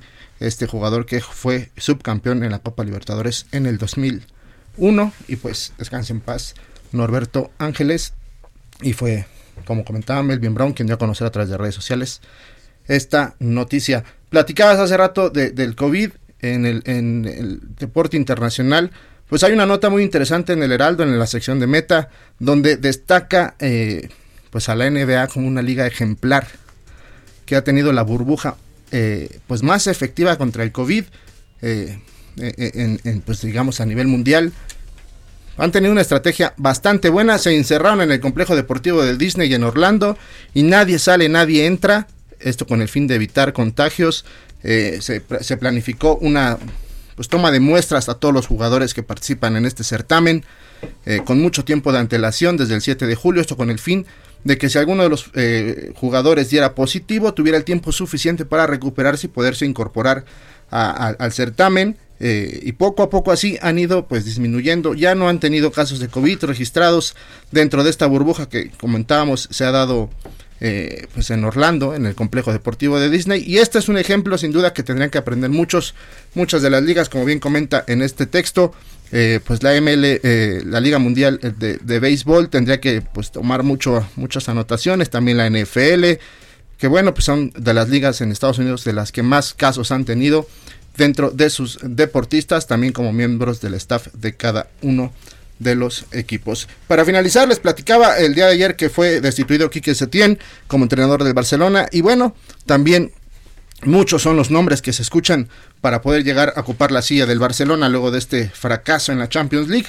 Pues el que más se escucha, como comentamos el día de ayer, fue el actual entrenador de la selección de Holanda, Ronald Koeman, que pues es, sin duda a los 57 años de edad es uno de los candidatos muy serios para ocupar el, banquillo del conjunto de Barcelona. También se ha metido dentro de, este rol de, de, técnicos que podrían ocupar. Xavi Hernández, eh, pues esta leyenda, ex leyenda del conjunto del Barcelona, donde pues, destacó como futbolista profesional. Ahora podrá tener también la tarea o la oportunidad de poder dirigir a, pues, al equipo de sus amores, que es el conjunto de el Barcelona, jefa. Por el momento así que está. se apuren porque después de lo que les pasó, hijo, estuvo. Sí. Pues así está el mundo los Ni le voy. Muchas gracias. Muchas gracias. Gracias, Patito. Y lo macabrón, mana. Lo macabrón está listísimo. Échenmelo, échenmelo, macabrón. Lo macabrón. Rápido, rápido porque se armó ayer con los triciclos de la Miguel Hidalgo. Pues es que sí. Se armó, fue súper, o sea, era tristísima ver esa imagen y luego decían que porque es un negocio de millones de pesos diarios y que en realidad regenteaban estos triciclos y luego sacaron con que los iban a, donar eh, en mercados en donde la gente sí los iba a usar realmente, ya se echaron para atrás si a ustedes, que si alguien nos está escuchando, si conocen a alguien a quien le confiscaron uno de estos triciclos, puede ir a reclamarlo. Si sobrevivió, sí, porque, lo salvaron de la destrucción. Si sobrevivió, porque yo los vi bastante destruidos. Oye, y apilados, aventados, bueno. La cosa es que puedes ir a reclamar tu triciclo y la cornetita y los que la no. que decía Emilia, mi hermana ayer. Exacto. Y los que no van a ser donados. Que además en Polanco hay muchos edificios que tienen los porteros abajo y siempre salen a comprarse su. Pues sí, su, panecito. Su panecito. Pues, pues ya van a regresar a, ellos. Y luego, ¿quieres cosas más macabronas? Siempre, siempre. pues ayer fue la Convención Nacional Demócrata. Ayer arrancaron. Híjole, estoy envidiosísima. Estoy envidiosísima de Estados Unidos porque yo quiero a Michelle Obama. qué bien lo hizo, ¿verdad? Qué bien lo hizo, qué bárbaro. Tenemos dos videos muy chiquititos, dos audios de porque ella cerró. O sea, de todo lo que se habló, sí, condujo Eva Longoria, estuvo Leon Bridges cantando, pero le bastaron unos minutitos. O sea, ni Bernie Sanders es, que es una ni gran oradora, es una gran, siempre ha sido una gran. La verdad es que sí. Y ¿Ya leíste su biografía? Sí, es buena, no, Y, ya estoy viéndola en, Netflix. Bueno, la cosa es que con unos ah, minutitos acabó. Sí, está ahí su documental. Acabó con Trump. Y esto es lo que le dijo ah, al pueblo sí, norteamericano. Claro a ver, sí. Donald Trump is the wrong president for our country. He has had more than enough time to prove that he can do the job, but he is clearly in over his head. He cannot meet this moment. He simply cannot be who we need him to be for us. It is what it is. Punto. Punto. Es lo que es. It is what it is. Así, nada más. Y mientras tanto, Trump diciendo, vamos por cuatro años y después por otros cuatro. Así, espérate, eso no, no pues se claro, puede. aquí no hay eso. eso. no se puede. No, sí se puede porque hubo espionaje en mi otra campaña. Bueno, Total, que it is what, it, is, y así no ha podido con el paquete, punto y se acabó. Están acabando un poco con las aspiraciones de Donald Trump. Al parecer, quién sabe. Quién sabe. Le lleva mucha ventaja según las encuestas. Al pues, parecer. hay que ver. Este, sí vi, claro que vi el documental. De hecho, creo que te lo recomendé. Sí, sí claro, claro. Es que no, no es, no es sobre su vida, sino pues con su equipo, con su equipo y su hermano. Sí, está, está muy padre, sí. Perdonen, es la edad. Es, ¿Sabes qué? Es lo de mi problemita de la edad. Diría la Obama. It is what, it is. It is what it is. ¿Quieres más? ¿Quieres más? ¿Quieres otro audio? Sí. ¿Tienes otro audio? Pues tengo más cosas, porque ¿te acuerdas del niño Gucci? El ¿Cómo? de Sí, Gucci, sí, Gucci, ¿qué Gucci. pasó? Ahora llega el niño LB, no Luis Videgaray, no licenciado Valeriano. No, Michael Kors, No, no. no, es el mismo, pero ahora presumiendo LB. todo lo que tiene que pasar para que Louis Vuitton te regale un frasquito de perfume. Es un idiota. Ahí les va. Amigos, ¿sabían ustedes que si compras muchas cosas Louis Vuitton, Louis Vuitton te mete a su cartera de clientes frecuentes si te mandan algo? Louis Vuitton, Louis Vuitton. Corta Louis Vuitton. eso. Tenemos a Bernardo en la línea. Este, ponme a empieza. porque este Louis cuate. Vuitton, Louis Vuitton. ¿Qué? No manches, ¿qué sacó? A ver, es. ¡Uh, perfume! No, pero ¿qué sacó de Louis Vuitton? Ah, También nada que tiene me gustara, todo. tiene- pero ahí sí no se lo vamos a envidiar, ¿eh? Te voy a enseñar porque no nos va, o sea... Oye, mi- niño Gucci, niño Louis Vuitton, Louis no, Vuitton. no Y ya quisiera- después de todo. ¿No quisieras vendernos los tenis Gucci? Sí, oye, a que haga una venta de... No creo que tal Louis si Vuitton. grande, ya te lo digo. Mira, aquí está. Ya No, se te no, dijo, se verdad, tenía que decir y se dijo. No está padre, ¿eh? Su colección LB. Ay, está LB. horrible. Es como que se la dejó su papá. O sea... Louis Vuitton, Louis Vuitton, pero este es pendejo. No manches. no ¿está Bernardo en parece. la línea? No parece. Este sí es un hombre lindo, encantador, guapo, talentoso, culto. Y es mi amigo. Bernardo Noval, ¿cómo estás? Adela, qué maravilla. ¿Te puedo pedir matrimonio, querida? ¡Ay, sí! Tenemos Qué lo guapa, de nuestro problemita, pero sí. No lo puedo resolver, pero bueno, bueno. Es un guapo y es talentoso y con novedades. Platica. Que novedades que además nos tienen a nosotros espacio. de casa muy contentos, porque ya eres de casa también. Ya, Ya soy de casa. gracias, Adela. Pues mira, gracias a la visión de Cristina Mieres, eh, directora de Soft News del Heraldo, creamos este suplemento llamado Cúpula, que saldrá todos los martes para contar lo mejor del panorama cultural de este país para los mexicanos. Y hoy es nuestra primera edición. Hoy nace este bebé y hoy nace Cúpula. Eh, el eslogan es En la cima del arte y hablamos de pues de los mil años de Juan Soriano, porque hoy se cumplen 100 años de su nacimiento, de alguna forma de, y tratamos de hacer un homenaje donde Elena Poniatowska escribe sobre Juan Soriano y todo el suplemento gira alrededor de él, adicionalmente una columna del senador Ricardo Monreal hablando del Museo Felgueres en Zacatecas. Aquí lo, lo- aquí lo tengo justamente y lo, lo había estado ojeando en la mañana. Este, luego también está una columna de Luis de Llano Macedo, ¿no? Exacto, sí. Este, con un retrato justamente de Rita Macedo. Yo acabo de leer un libro sobre ella escrito por su hija, hermana de Luis. ¡Ay, qué maravilla! Sí, está increíble, lo tienes que leer.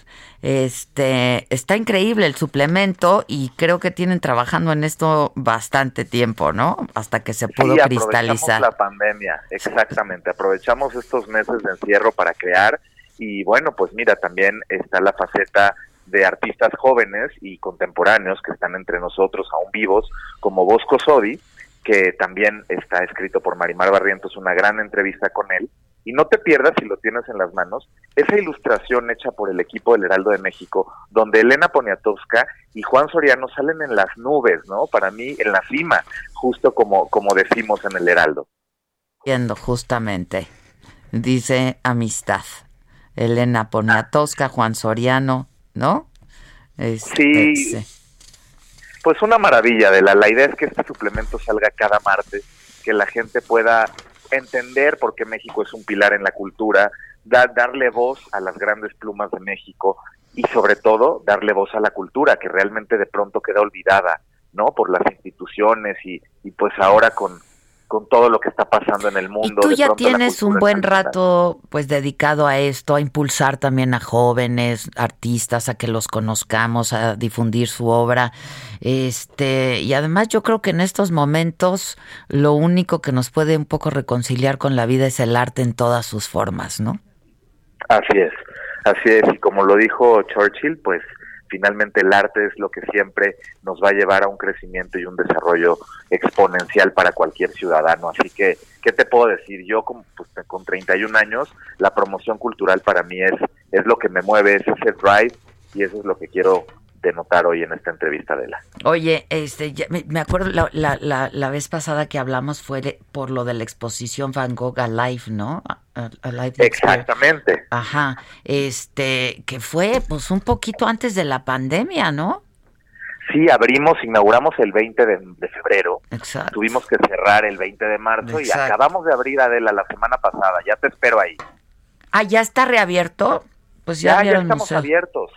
Mm, ya, ya estamos abiertos al 30% de aforo. Ok, que eso está muy bien, ¿no? Qué bueno. Sí, la verdad que sí.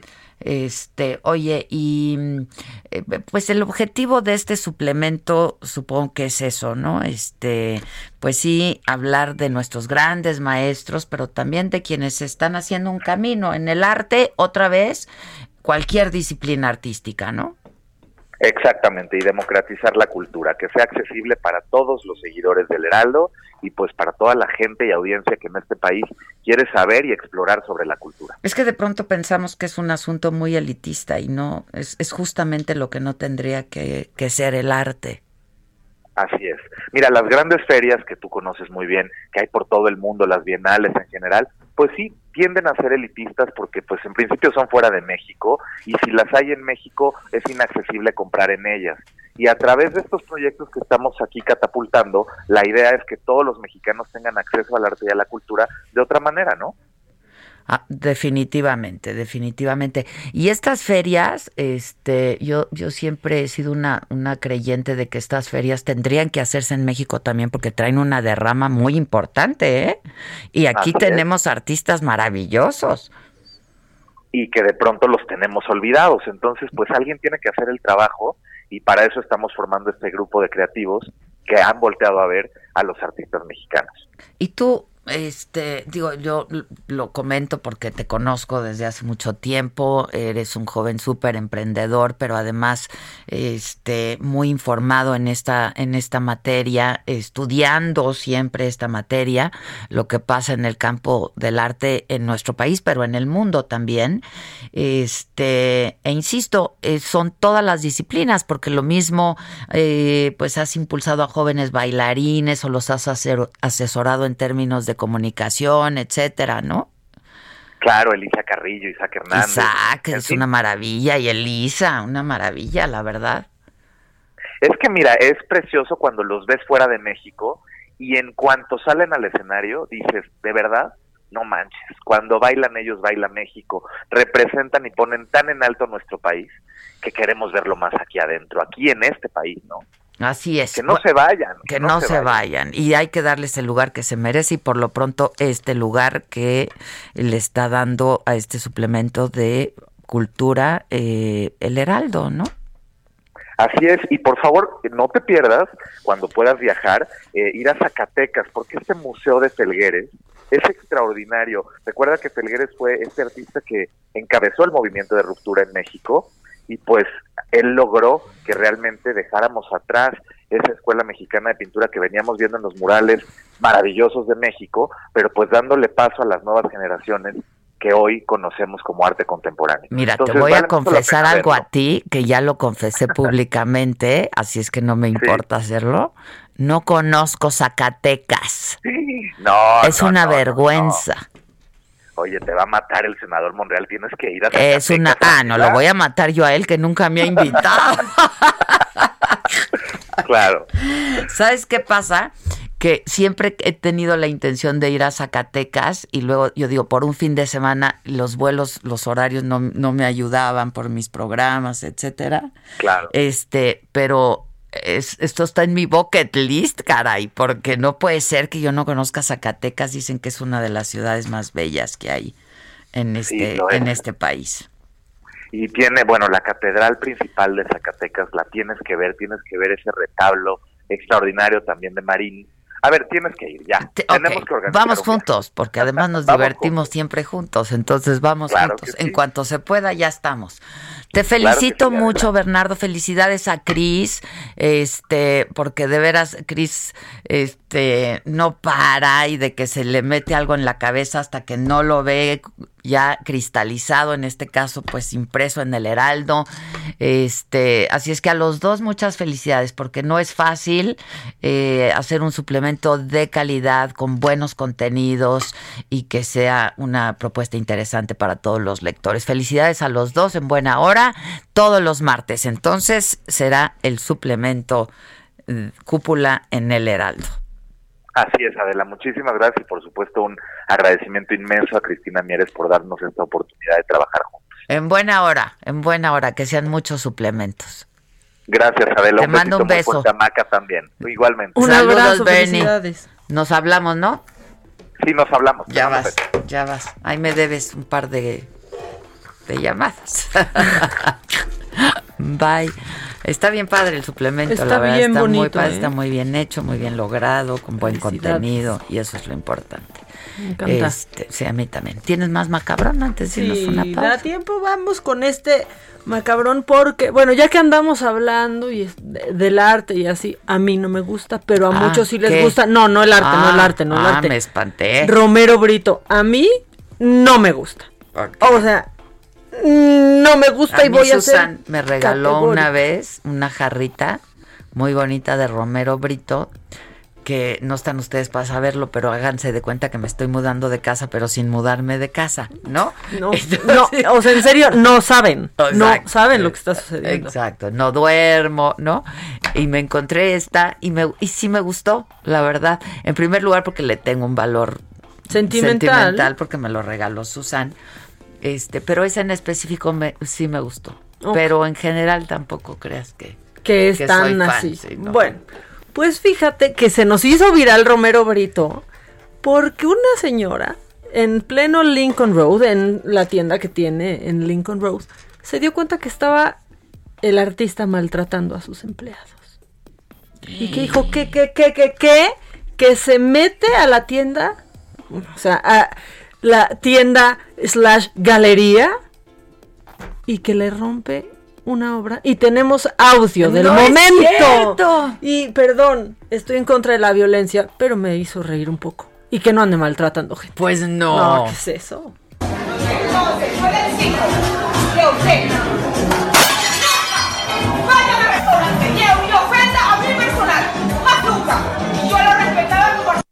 ¿Qué, qué, qué? No quiero que vaya a mi restaurante y ofenda a mi personal más nunca. Yo lo respetaba como artista. O sea, fue a un restaurante de Lincoln Road. Al restaurante de esta De- mujer. Ajá. Y pues, entonces. que ha de estar ahí al lado de su juntito, tienda, de su boutique. sí. Ninguneó a algunos meseros y que va la dueña del restaurante y dice: A ver, permítame y no quiero que ofenda. Otra Y vez, otra ¡pum! vez. Para romperla la compró. Una mujer chingona. Sí, no fue nomás hacer una Belina Lesper. No, no, no, no. fue. la capago, pagó pero mira lo que hago con tu- lo está peor, está peor. Lo humilló. Y la cara de Romero Brito, que yo siempre he pensado que está como disfrazado.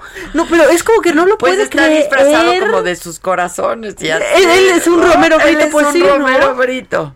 No, no. O sea, él no podía creer lo que estaba pasando. Vuelvan, dame el visual, pero vuelvan a poner el audio. lo que sucedió. Entonces, yo le exijo que usted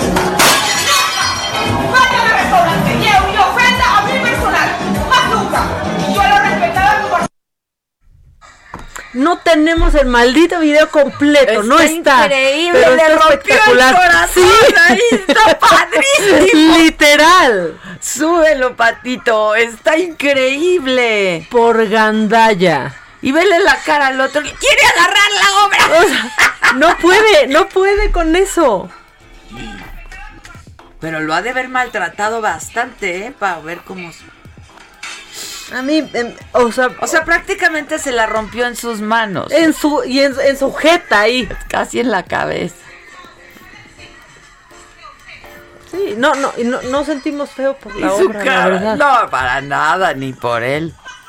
Pero muy bien, que no ande humillando ni ninguneando y aparte te la compro, la rompo en tu jeta y a mi restaurante no vuelves a ir y él, o sea, por un momento entre que le da una risa nerviosa y luego no Ajá, cabe en el asombro, sí. que por eso pensé en algún momento que podría ser montado o que o que fuera falso, pero al parecer no.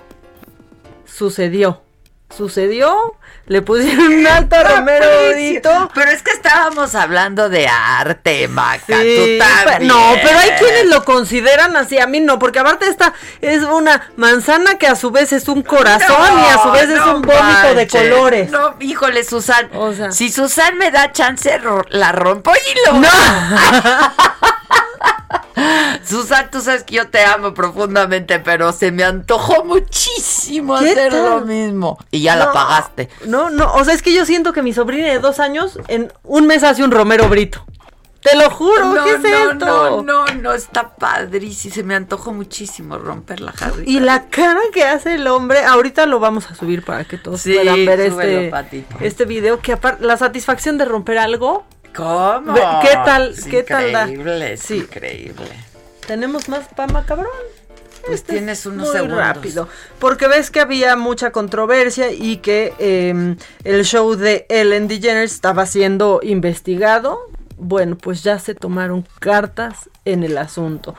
Como dijeron desde un principio, deslindaron completamente A a, a Ellen y dijeron que ella pues no sabía ni siquiera de estas, de estas prácticas, pero se van dos productores que estaban pues involucrados en esto que es Ed Galvin y Kevin Lehman. Ellos, bye. Aguas productores, ¿eh? Ellos Aguas productores. se van, que lo hizo, lo anunció Ellen en un Zoom en donde ella se veía Sí, abatida, pero- pero ¿no? Dicen también que él. Que también, y que no deja que el becario la vea a los O ojos. sea, yo. y que no sé bueno, qué. en fin, ya. Pero bueno, No por lo pronto, pues están tapando el hoyo, ¿no? Y se van esos y entran otros productores ¿Y que habían trabajado. ¿Te enteraste? ¿Dónde lo oíste? ¿Quién te lo dijo? Me lo dijo Adela. Regresamos en un momento con más de Me lo dijo Adela por Heraldo Radio. Continuamos con el estilo único y más incluyente, irónico, irreverente y abrasivo en Me lo dijo Adela por Heraldo Radio. Trapos Trendo.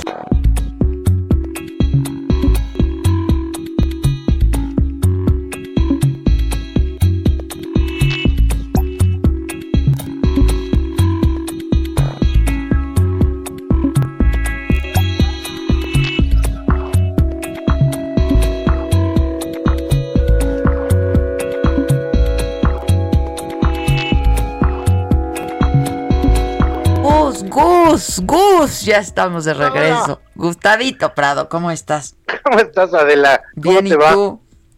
Pues aquí también sufriendo todo lo que nos está pasando. Ay, hay como algo generalizado. Pues Está en el ambiente. Ahora sí que está en el ambiente el virus. Ni, ni con tapabocas le salva O una de eso, Está ¿eh? cañón. Sí, es que hay varios, hay unos mentales, hay unos psicológicos, hay unos que sí nos recorren el ambiente. Entonces estamos como a tres niveles, ¿no? ¿A poco no? Sí, sí, sí, completamente, completamente. Pues fíjense que Tengámonos esta semana una paciencia cosa... y tolerancia. Si alguien nos grita, aguantemos tantito. y si alguien les grita, aguanten tantito. Ajá. Sí, uno empieza a estar muy chipil. Y Pues muy que neurótico, ¿no? También. Ajá, muy Sí, neurótico, sí, exactamente. Ese es el asunto, esa neurosis. Pues esta semana una cosa que está pasando, precisamente en lo que estás diciendo, es que de hecho, pues hay una transformación en todos los medios en México, pues hay un tronadero de revistas. Y eso, pues es bastante obvio que los medios impresos pues están en franca retirada, pero una cosa que está pasando muy curioso es que está surgiendo un nuevo tipo de media. Y este nuevo tipo de media es que de repente hay gente que lo que define que hace en la vida es que tiene una revista. Y yo pregunto, oye, pues ¿de qué es tu revista? Y entonces me entero que en un Instagram están, pues surgen con cualquier tema de los de que puede ser desde esto que son este los foodies o una Instagram que habla de alcoholes, de coctelería, o particularmente lo que está sucediendo que yo le estoy llamando Angry Media, O sea, es como medios enojados, como muy neuróticos. Y resulta que empiezan a aparecer, son chiquitos, y de hecho se llenan de puro contenido, o sea, no existen en Facebook, no existen en, no tienen blog, no tienen ningún otro tipo de medio más que en Instagram, y básicamente lo que toman son como estos grandes temas, que por supuesto no tienen nada de malo, como puede ser que se cuelguen al Black Lives Matter, o que puedan tomar las partes más acérrimas que pueda haber ahorita en la discusión pública acerca del feminismo, del veganismo, de todos estos temas. Y lo que hacen es que desarrollan como una narrativa súper enojada. Y algo que está sucediendo es que precisamente como empiezan a hablar de, de, estos temas tan candentes, entonces empiezan a subir muchísimo de seguidores y acaban teniendo 200 mil seguidores, etcétera, y no son solo uno, o sea, hay varios medios así y están apareciendo a lo largo y ancho del país. Pero lo que les está pasando, que es lo más curioso, es que se comunican a través de dibujos, de lo que puede ser así como muñequitos y cosas así, pero lo que está pasando es que la, los medios de antes pues vivían de los anunciantes y estos nuevos medios pues ya cuando tú tienes 350 mil seguidores pues ya eres así como apetitoso para anunciarte ahí, pero resulta que se han puesto eh, con tal cantidad de enojo que básicamente es imposible que nadie se anuncie porque todos los temas ya ya quedaron como espinosos, o sea, si se anuncia ahí una compañía de refrescos, pues luego luego es así de, no, el azúcar, etcétera. Entonces, esto es bien interesante porque hay una transformación de los medios de antes que podían de dedicarse a cualquier tema, o sea, que desarrollaban narrativa, a los medios actuales digitales que básicamente lo que están es en este tema del enojo. Con esto, esta palabra que ahora viene de Estados Unidos y que se llama el woke, que es así como el political correctness al extremo, pero pues que si hay algo ahí que está sucediendo con los jóvenes, porque pues yo mismo lo veo en tus redes o en mis redes. Normalmente hay un porcentaje de gente enojada. Sí, sí, sí. Los y haters, normalmente los haters que le llaman, que le llaman, ¿no? Sí. Pero ¿qué sucede cuando estos medios están hechos casi exclusivamente para haters? Que en el momento en que se equivocan tantito, bueno, el mundo se les viene encima. De hecho, ya pasó en dos casos que publicaron, esto es también como muy americano, publicaron unas fotos de una modelo blanca, pero pintada para que se viera morena. Y esto, pues en Estados Unidos le llamarían blackface, aquí en México le están empezando a llamar brown face, y pues se le vino el mundo encima porque básicamente cuando siembras vientos cosechas tormentas y precisamente como se han dedicado a atraer a todas las causas enojadas, pues se vuelve particularmente un campo minado. Entonces se vuelven formas de medios que están como en el entredicho de hacia dónde se van a dirigir después, porque pues van a tener que encontrar de qué vivir, que yo creo que ese es el gran problema de si tienes un Facebook grande, si tienes un YouTube grande, si tienes un Instagram grande, pues en qué momento lo vuelves un negocio viable, porque pues no puedes estar enojado para siempre. Híjole, si no se puede estar enojado para siempre.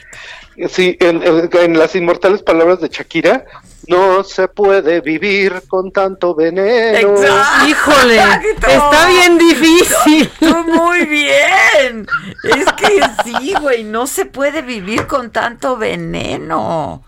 Sí, y eso es algo que los medios tradicionales o los que provienen de los medios del siglo XX, pues siempre aprendieron que de repente hay que eh, hacer una combinación exacta de soft news con hard news. Sí, con lo sabemos muy bien. Pues sí. Con cosas que divierten, con cosas cómicas. O sea, no todo tiene que ser tan serio todo el tiempo, porque ¿qué crees, Adela? Nadie lo aguanta. No, no, no. Aparte, puedes hablar de cosas muy serias, pero de manera poco solemne, ¿no? Eso y además número con un giro más número dos, no todo puede ser. No, podemos estar enardecidos todo el tiempo. Exacto, no puedes estar enardecido todo el tiempo. No, porque acabas en llamas. Sí, sí, sí, sí. Entonces, pues ese es ahorita un gran tema y vamos a ver cómo evoluciona hacia el siguiente año cuando cada vez más la nota pues está pasando a de, a lo mejor no es de ser tan políticamente correcto, sino más bien en cómo sobrevivir. Y sobrevivir siempre es un tema más positivo. Pues sí, es cierto. ¿No? Fíjate que la semana que entra, el día 28, vamos a develar el color del año. Porque de eso te quiero hablar, de cómo ah. vienen los colores para el año que entra. ¿El pasado fue morado, Gus? Eh, del pasado, de hecho, cada compañía dice qué color es el color del año. El año pasado, Pantone, que es como el líder planetario, dijo que era el azul marino, ah. pero lo criticaron mucho porque decían que era un color demasiado politically correct. Era como un color correcto que no ofendía a nadie. Ah. pero Muy pues, sobrio. En el año del coronavirus para nada fue el, el azul marino, ¿eh? Sí, Nosotros, para nada. nosotros dijimos que el color del año pasado, bueno, de este 2020, era el amarillo semáforo de alerta, el color cempasúchitl. Y pues sí fue un momento de detenernos y pues ver si podemos pasar o no podemos pasar. Entonces, pues cada quien hace su pronóstico. De hecho, cada compañía de pinturas, cada compañía de interiorismo tiene un pronóstico de cómo vienen los colores del 2021. Ah, Está bien interesante. Sí. Oye, ojalá Entonces, que el ¿qué 21 color ves? venga, porque yo veo puro negro. Pues no, espero, espero que mejore. Ya te contaré. Ya ¿no? estás, ya estás, mi Gus. Te mando muchos besos. Te se mando te beso, quiere, se te extraña. Sí, ya, levántame el castigo. Pues es que todavía no estamos nosotros. en naranja, manis. Pues sí, Estamos, ya sé. ¿qué te ya hago? sé. Ya si que estamos en amarillo, naranja. Vamos a Pues estar como modo. el popo Pues en es, amarillo fase 2 por siempre. no Cuídate sabemos. mucho, eh. Ajá. Por favor, no Los relajen, no relajen. No es momento de relajar. No, lo sé, con cuidado. Sí. Te quiero. Te, Te quiero, mando Maca. besos, Bye. gracias, Bye. gracias. Bueno, hoy es martes de qué hacemos. ¿Qué dice la gente? Ay, la gente nos está mandando muchos saludos. Algo de Eh, Brito que rompa o que no rompa. A ver, tenemos un, un audio, vamos a escuchar si tiene que ver con eso. Ahí va. Hola Adela, hola Maca. Para decirles que todas las mañanas me hacen feliz. No me pierdo su programa nunca. Un beso para las dos. Ah. Sofía. Pues ya nos hiciste felices tú a nosotras también. Sí, Muchas gracias. Se necesitaba, ¿eh? Sí. Otra vez se me olvidó. Soy Julia Martínez de Naucalpan. Julia, Yo otra vez, ah, qué latosa viejita. No. Este, fíjese que yo llevaba a mi nieta a la escuela. Entonces, en la esquina había una señora que vendía tamales. Y todos los días, todos los días, llegaba una señora con dos niños redonditos, redonditos, y ella redondita, redondita, y se comían una torta de tamal. Todos los días durante un año. Todos los días. Entonces, ¿qué digo? Que no me digan que solo los refrescos, por el amor de Dios. Es que sí es cierto. No, es que sí es, sí es cierto, cierto. Julia. El problema toda- es eso, este, Adela y Maca. Sí. Educación, educación. Pero desde la panza, ¿eh? Sí, desde sí, la panza. Sí, tienes Que razón. Empezando, Empezando por la panza. Empezando por la. Sí. Es lo que yo ayer hablábamos de eso. Les decía la manteca, las fritas, la guajolota esta. O sea, yo me acuerdo en el kinder, ya sabíamos que había una señora y su hija con un sobrepeso ya desde muy chiquita. Te estoy hablando del Redondita, como kinder, dice sí. ella, ¿no? Que diario pasaba por los tacos que estaban ahí por la escuela, por los Y un tacos taco de es tripa, sano, nana, ¿eh? buche y Un taco nenepil. es sano. O sea, la pero tortilla es es taquito sana. de cochinada frita, pero ¿no? el Así se asunto llama. es la- a ver, o sea, no, no me compares un taco con una guajolota, perdón. No, pero pan, cuando es la cochinada, el tamal. frita me en lo- manteca no o en aceite. compares un taco con una No, guajolota. Pero los tacos de pero cochinada de la, El presidente, eso pues, por ejemplo, pues siempre dice que ya se va a ir a echar su guajolota y le dice a la gente, váyanse a echar su guajolota. López Gatel. Y López Gatel y luego dice que estamos redonditos por los refrescos, ¿no? Miren, yo aquí mi veneno, Aquí, salud. mi veneno no es por el azúcar, No, que hoy lo estamos, este, será por el pues un poco dosificando porque para que nos dure todo el programa. Bueno, este, yo no sé si se pueda enjuiciar a alguien o a un expresidente por una consulta popular. Es como el circo romano, para arriba o para abajo, ¿no? Este, y entonces, pues para que nos digan si sí se puede, tenemos a nuestros eh, abogados de cabecera, Claudia Aguilar y Lancats. ¿Cómo están? Hola, hola hola Maca, hola Clau. Hola, hola. ¿Cómo andan? Estamos bien y no no se puede, o sea, punto. No, no se puede hacer nada por consulta popular. Hay una ley, precisamente, que el nombre de la ley seguramente lo tiene Claudia mucho más presente que yo, sobre consultas populares y tiene una serie de formalismos bastante rígidos y no puedes ir legislando este pues como se te dando la gana con consultas populares para hacer aplicar la ley. La ley se aplica o no se aplica y las y estos delitos o se cometieron o no se cometieron y si se cometieron pues ya dependerá de la fiscalía si decide o no investigarlos porque son delitos de oficio y se tendrán que y la obligación de la fiscalía precisamente es perseguir los delitos con o sin la opinión pública, pues su chamba es un mandato constitucional, no, no tienen, o sea, ¿cómo decirlo? Pues no es el arbitrio del deseo del pueblo perseguir los delitos, esto ya está claramente pactado en la Constitución y no hay nada que hacerle más que aplicar la ley y punto. Oye, Ilan, pero además es una joya en esta pregunta que planteas, Adela, que por supuesto, como tajantemente dijo Ilan, imagínate, le quitaste la inspiración, dijo, no se puede. Y él siempre tiene algo más que decir. O sea, se inventa una categoría, ¿no? Es una categoría de sujetos eh, de expresidentes. O sea, no, no están en ninguna categoría especial por serlo.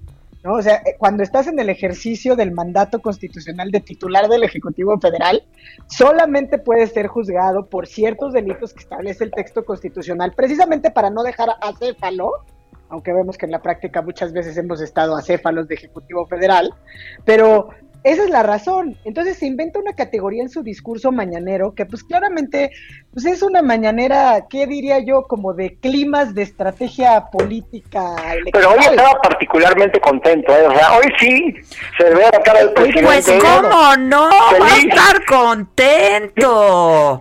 Le picharon para home run. It's all about el 2021. No, o, sea, es raro ver al presidente de buenas en la mañanera y hoy fue, yo creo que el mejor día. imagínate que él tuviera los videos del escándalo por primera vez en la historia, ¿no? O sea, fue, fue un gran día. Fue, fue, como que, tu, que la chava que te gustaba en la prepa te hable en este después de su divorcio para echarte un cafecito. Sí, sí, sí, es que el nombre del juego es el 2021 y le salió, pues está Ahora sí que como dice él, como anillo al dedo. Es que sí, ahora sí le picharon como para sacarla del parque, hablando beisbolísticamente que también le gusta. Ajá. O sea, lo que dices, el juego es el 2021 y lo que dice Ilan, se veía feliz porque todos se lo pusieron en bandeja de plata. Y luego hasta la prensa, a todos les puedo tirar a propósito de los famosos videos, ¿no? Como ustedes no los pasan, yo aquí. Yo aquí los paso. Bueno, yo los vi por todos lados, la verdad. ¿eh? Todos, en todos lados. pero y, le y, le mandó un recado a Chayito diciéndole, pues, ¿de qué te quejas? Lo único que tienes que hacer es colaborar. Sí. Que hablé con el abogado y me dice que en el caso de Rosario, hablé con su abogado que no procede. Que no procede que llegar a un acuerdo de ah, esa no, figura, ¿no? ¿no? esa figura de testigo colaborador porque no tiene aquí, o sea, tendría que asumir, pues sí, tendría que, porque a ella pues, pues, su, su, eh, se le acusa por omisión. Sí, se le acusa por omisión y ella era la titular, ¿no? Este, ahí sí tú sabes más, mi querido Ilan. Pero. no, no, no estudiado, pero Eticbenio, aparte de ser un querido amigo, es un brillante jurista y si él lo dice, no tengo la menor duda de que es verdad. Ok. Oigan, queríamos aprovechar para tocar un tema de la mañanera paralelo, si nos permiten elaborar lo que traemos en nuestro corazón de madre que le urge salir a la luz. Este, dijo el presidente una cosa que yo creo que pasó desapercibida, pero es muy importante. Independientemente de que los videos, sin duda, son de gente tomando dinero, pero carecen contexto, porque hay muchas cosas en los videos que, que digo, sin duda se ve muy mal que unos funcionarios públicos agarren una bolsa de dinero, pero creo que carecen de cierto contexto, que lo único que les está dando contexto es el ronco pecho del presidente. Pero independientemente de eso, el presidente dijo algo que me parece sumamente peligroso y es sobre lo que quiero queremos apuntar. Dijo, privatización es igual a corrupción, lo equiparó. Y lo que dijo realmente es, privatizar es corrupción porque su definición es tomar lo público y hacerlo privado. Y creo que... ¿Perdón? Y creo que es al revés, ¿no, mi querido Ilan? Sí, perdón, es, agarrar, eh, lo que dijo es privatizar, es agarrar lo público y volverlo privado. Y al, y al decirlo, lo que realmente dice Claudia es, es muy cierto. Toda la evidencia que hemos visto en el mundo a lo que apunta es que la privatización es una forma de eliminar la corrupción. Y, y, el, y es el mejor ejemplo de aquello. El hecho de que Pemex esté en manos de funcionarios públicos ha permitido unos actos terribles de corrupción que estamos viendo hoy a la luz, porque aparte, pues nunca ha sido secreto, la corrupción en Pemex no es un tema que llegamos a descubrir con Lozoya, es un tema de la historia de los últimos 50 años, 60 años de este país. Y por eso, y por ese ejemplo nada más, me gustaría dejar de hablar de México un segundito y hablar de Irlanda. Irlanda era un país que en los ochentas era un país sumamente similar a México. Un país pobre y católico, con un vecino rico y protestante, plagado de violencia y desigualdad. Era, sin duda, el país más pobre del mundo rico.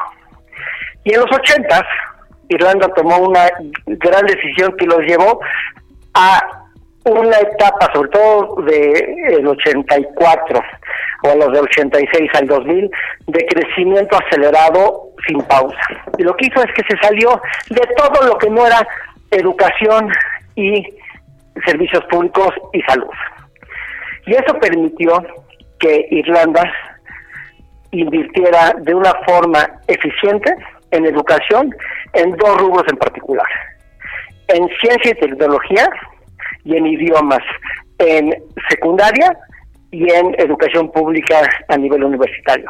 Y la prueba es que en el 2018 Irlanda era el país con la mejor economía de Europa, con la mejor salud de Europa. Y es el segundo país que más exporta tecnología de computación, sobre todo software, después de los Estados Unidos en el mundo. O sea, está Estados Unidos primero, Irlanda dos. Y esto lo lograron precisamente porque privatizaron todo, todo. Lo único que no privatizaron fue la salud y la educación. El ejemplo apunta, hablando de Irlanda, que es un magnífico ejemplo porque tiene esas similitudes con México, que el salirse de los negocios por parte de los gobiernos no solamente contribuye a la transparencia y a eliminar la corrupción, sino al bienestar de todos. Por eso, que diga el presidente que privatizar es corromper, me parece sumamente peligroso y no tiene nada que ver con tendencias neoliberales. Ya, pues sí, pero es lo que siempre ha pensado, ¿eh? Bueno, lo que pasa es que es un discurso un poco muy, o sea, es muy maniqueico, porque obviamente aprovechó para irse hacia atrás y a decir que desde que Salinas privatizó los puertos en Veracruz empieza la corrupción. O sea, claramente son como, diríamos, casi casi como las frases de los grandes éxitos mañaneros en, en, la conferencia de Andrés Manuel, ¿no? Eh, y aprovechó en esta misma mañanera inclusive a, a, repetir o remachar diciendo después de esta parte de la privatización que el régimen corrupto, y, lo habla como un régimen que es perenne y, y, existente en diversos sexenios, dice que es por el que están peleando los intelectuales orgánicos, whatever that means, ¿no? O sea, no sabemos qué significa, pero lo que él señala es que ese no era un contrapeso, y ahí vuelve a decir aquello que, que dice Ilani, que claramente es muy grave que pase desapercibido, porque lo que manda son mensajes claros en contra de todo tipo de inversión, que son lógicas que hemos estado viendo a lo largo de las decisiones que se toman en estos pues ya años y meses de que ha durado su gobierno. Lo que sí, en donde ya no abona, es en esas cosas donde, pues por un lado dice, yo no me meto en las investigaciones, como el caso que preguntas de, de Rosario Robles, si podría entrar como testigo colaborador o no, dice que no se mete, que no le ha hablado al fiscal general de la República hace tanto tiempo, pero realmente lo que está exhibiendo es que, pues, si, me, si me mete las manos incluso para ventilar las declaraciones de Lozoya en las mañaneras. Entonces, a mí lo que me preocupa particularmente en este caso es que tangencialmente, y lo dejó por encimita, pero creo que tiene que ver con estos temas de corrupción que por ahí pretenden salirse, porque justamente lo que hace es quitar la narrativa, el foco, pues del número de lo que pasa con la pandemia, los decesos, los contagios, etcétera, manipula las cifras, es el gravísimo tema que yo diría que es una conducta criminal por parte del Estado del desabasto de medicamento para los niños con cáncer. ¿no?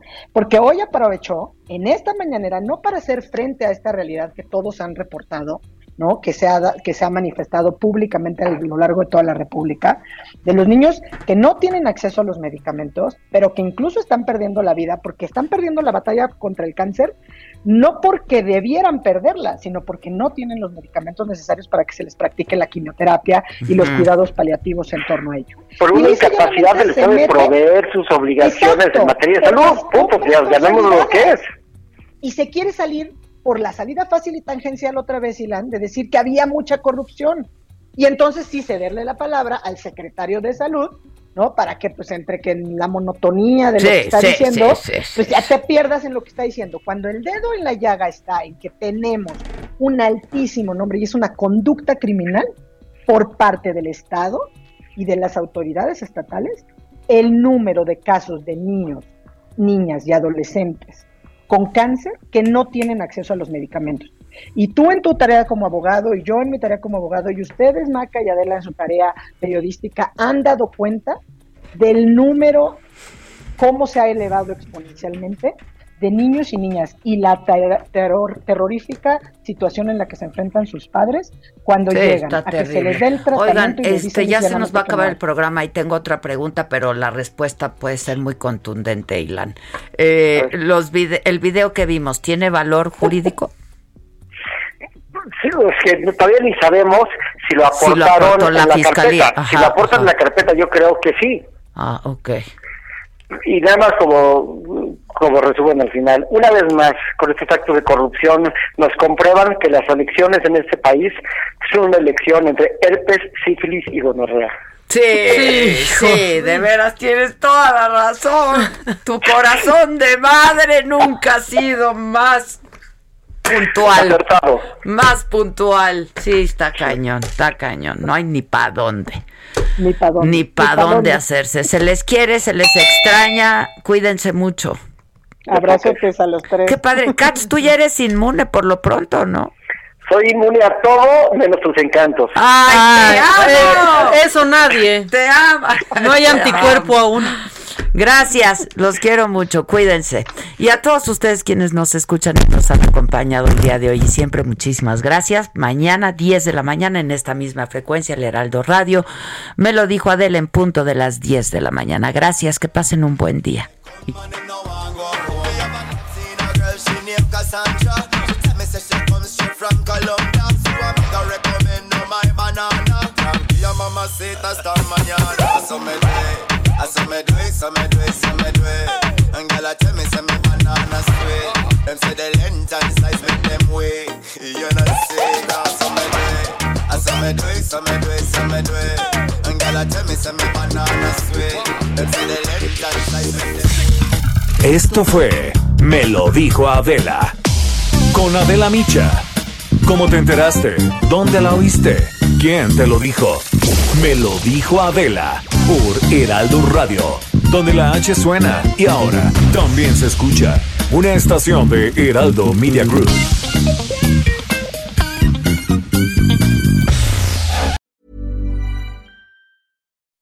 When you make decisions for your company, you look for the no brainers. If you have a lot of mailing to do, stamps.com is the ultimate no brainer. Use the stamps.com mobile app to mail everything you need to keep your business running with up to 89% off USPS and UPS. Make the same no brainer decision as over 1 million other businesses with stamps.com. Use code PROGRAM for a special offer. That's stamps.com code PROGRAM.